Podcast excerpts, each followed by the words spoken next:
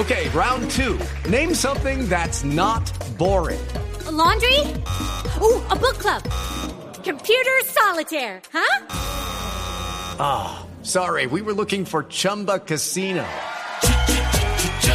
That's right. ChumbaCasino.com has over 100 casino style games. Join today and play for free for your chance to redeem some serious prizes. ChumbaCasino.com. No purchase necessary. Full prohibited by law. 18 plus terms and conditions apply. See website for details.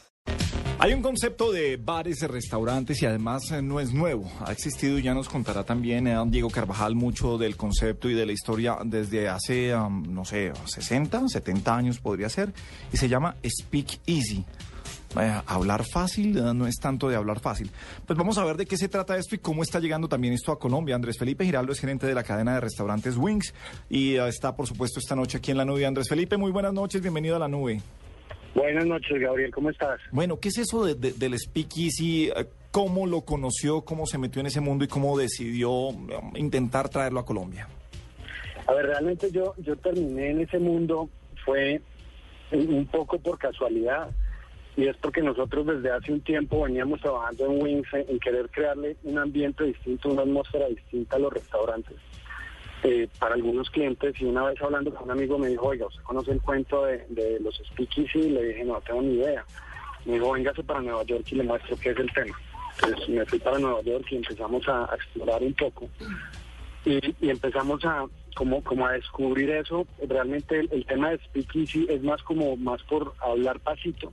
Exacto. Y Ajá. ese tema nace por allá en, en- en los 20, cuando la prohibición de, de todo, de- Del alcohol. alcohol, de todo este tipo de cosas, empieza realmente como, como a crearse una, una serie de, de- de sitios clandestinos, pero realmente desde hace más o menos unos unos seis o siete años empezaron a como, como a renacer este tipo de sitios, especialmente en Nueva York y en Londres, eh, de, de sitios por decirlo así, clandestinos, pero sin ser clandestinos. Es más como, como sitios muy exclusivos.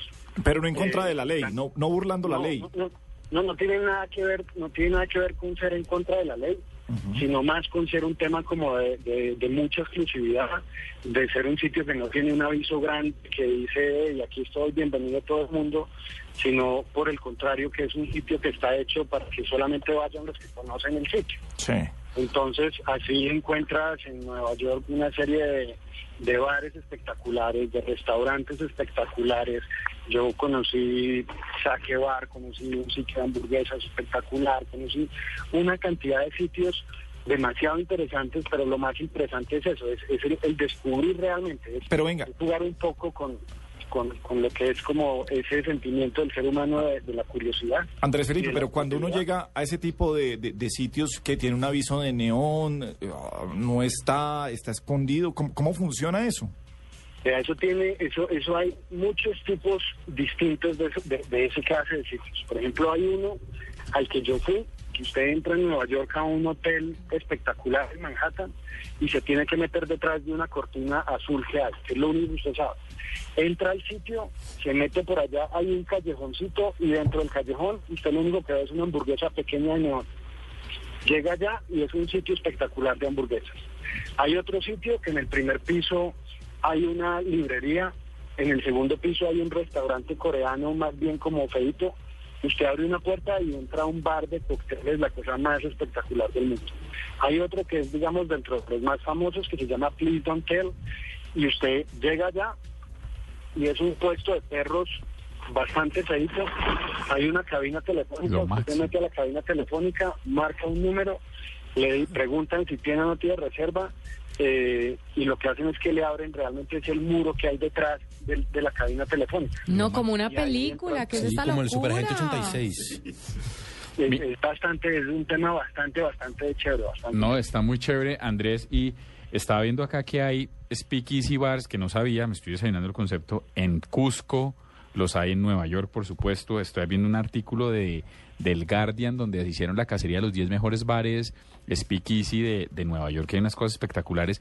Pero como usted lo mencionaba, estos son bares que tienden mucho al lujo. De hecho, está, de hecho, de hecho lo que dicen es detrás de esa puerta eh, está el acceso a una cosa muy particular. Si es un, si es, y no al lujo, me refiero a, lo- a la calidad. Si es un sitio de hamburguesas, son las mejores hamburguesas. Si es un sitio de martinis, son los mejores martinis. Y las especialidades son particulares. Si es un bar de saque, es espectacular. La decoración, todo. El, ¿Usted va a arrancar con este concepto acá y se va igual a esas ligas de calidad? Además que tiene, tiene un sitio de venta de alitas. Sí. bueno, carnes, hamburguesas y todo esto, ¿cómo va a funcionar? O sea, uno ve los conceptos y dice, no me rima, porque, porque además, en los que usted dice, arranca por una venta de perros calientes que son como feitos, y aquí usted arranca por una venta de comida que es espectacular. Ese, el, tema es, es más como eso. Lo que queríamos era crearle un segundo ambiente a nuestro restaurante. Un ambiente que estuviera, que fuera, digamos, un poco más exclusivo, un poco de pronto más también para un público más adulto. Eh, en cuanto a lo que me preguntabas ahora del tema de, digamos, de- del nivel y de la calidad, la verdad es que sí le apostamos muchísimo a eso. Nos trajimos a unos barman de, de San Diego, California, que tiene una empresa muy interesante para desarrollar la coctelería del sitio, pero la coctelería la, la basamos mucho en temas naturales, en temas de Colombia, en temas de frutas, en cosas que, que nunca antes se había hecho, o que yo por lo menos no tengo conocimiento de que se hubiera hecho en el país. Entonces, digamos, puedes encontrar un cóctel con una fruta que se llama melocotón, que es una fruta amazónica que tiene una mezcla entre un melocotón y, como un zapallo. Eh, puedes encontrar una, un cóctel que tiene una hierba aromática que se llama poleo, pero resulta que en Colombia el poleo lo utilizan es para hacer morcilla, pero tiene un aroma espectacular. Otra, otra fruta fruta verdura que se llama pepino melón, que, que de pronto si vas a un fruticruber lo ves, pero nunca lo compras. Claro, pero, Entonces, pero eh, darle muy duro a ese tema. Andrés. Felipe, además de, además de, pues cuando lo oigo siento que por supuesto hay un tema aquí de calidad gastronómica y de calidad de tragos, pero siento que sobre todo hay un concepto como de privilegio, como de, de que esto es para gente VIP. Cuando estos, cuando estos eh, eh, lugares se hacen, ¿cómo, ¿cómo logra la gente del común, la gente que no tiene acceso a usted para poder llegar a ese sitio? Y yo acabo de tuitear en la cuenta de, repito, de arroba Gabo de las Casas y se lo pasé también a, la nube blue para, para, que, para que le den retweet. Le dije, cuando esto es la llave de un bar y cómo funciona la entrada, además de su pregunta, Faniago.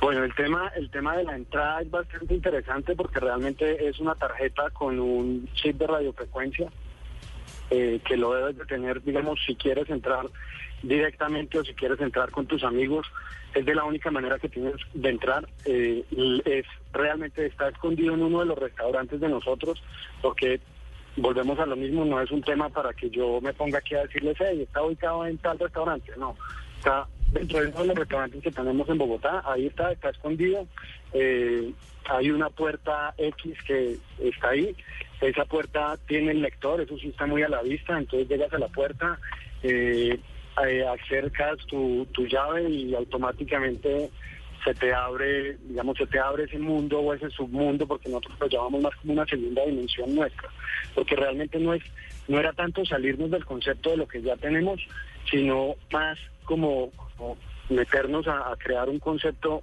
dentro de un concepto. Andrés, ¿cómo hace uno para tener la llave?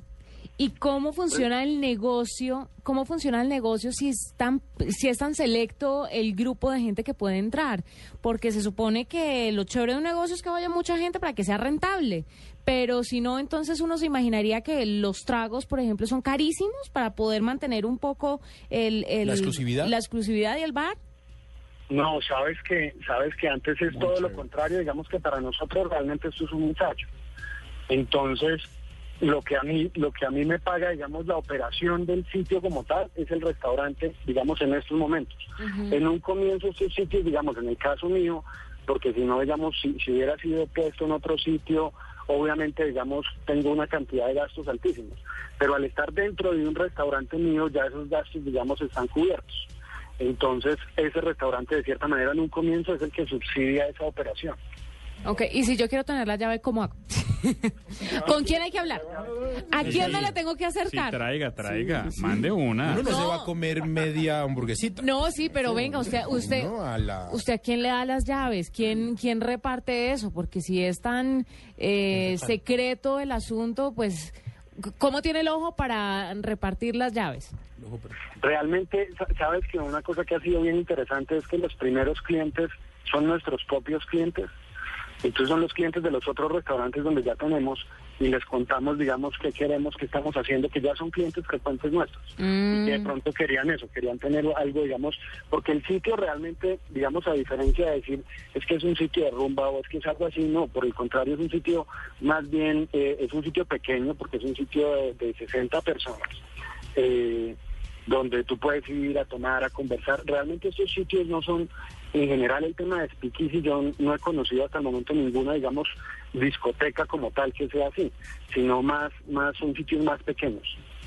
Sí, por eso le decía, hace unos años, no sé si usted le tocó a Andrés, me- le decía yo a Gabriel fuera de micrófonos que me acuerdo que hace, un, pa- hace bastantes años, para el 2003, 2002, así arrancó Jab Jum, que eran unas fiestas que hacían como en el World Trade Center, que eran como de pasar la voz, pero eran unos fiestones hasta las 5 de la mañana, medio clandestinos, medio ilegaloides. Sí, sí, no, esto es totalmente, es todo sobre la ley. Bueno, pues ahí está entonces, además Bueno, de... eh, la dirección de Caracol Televisión es calle 103. eh, Llegue la llavecita. Lo Llegue la dejas llavecita. en, un sobre que diga Juanita Kremer con Cap Blue Radio y listo. Hernando Paniagua No, y acompañante. Es más fácil todavía, no es sino que le digas a Gabriel que te dé el email mío y me mandas un email y con mucho gusto te hago llegar la llave. Ya mismo se va con los tres cédu- cé- cédulas, Claro. teléfonos, todo. Y estoy que salgo para allá. Bueno, pues, Sí, oiga, ya caemos con la llave de Gabriel. Felicitaciones. es innovador, es chévere, es diferente. Bien, vale, vale la pena. Andrés Felipe Giraldo, gerente de la cadena de restaurantes Wings. Andrés Felipe, un abrazo y gracias por estar con nosotros. Un abrazo y mil gracias a ustedes por, por invitarme y por permitirme contar un poco de estas cosas raras que estamos haciendo.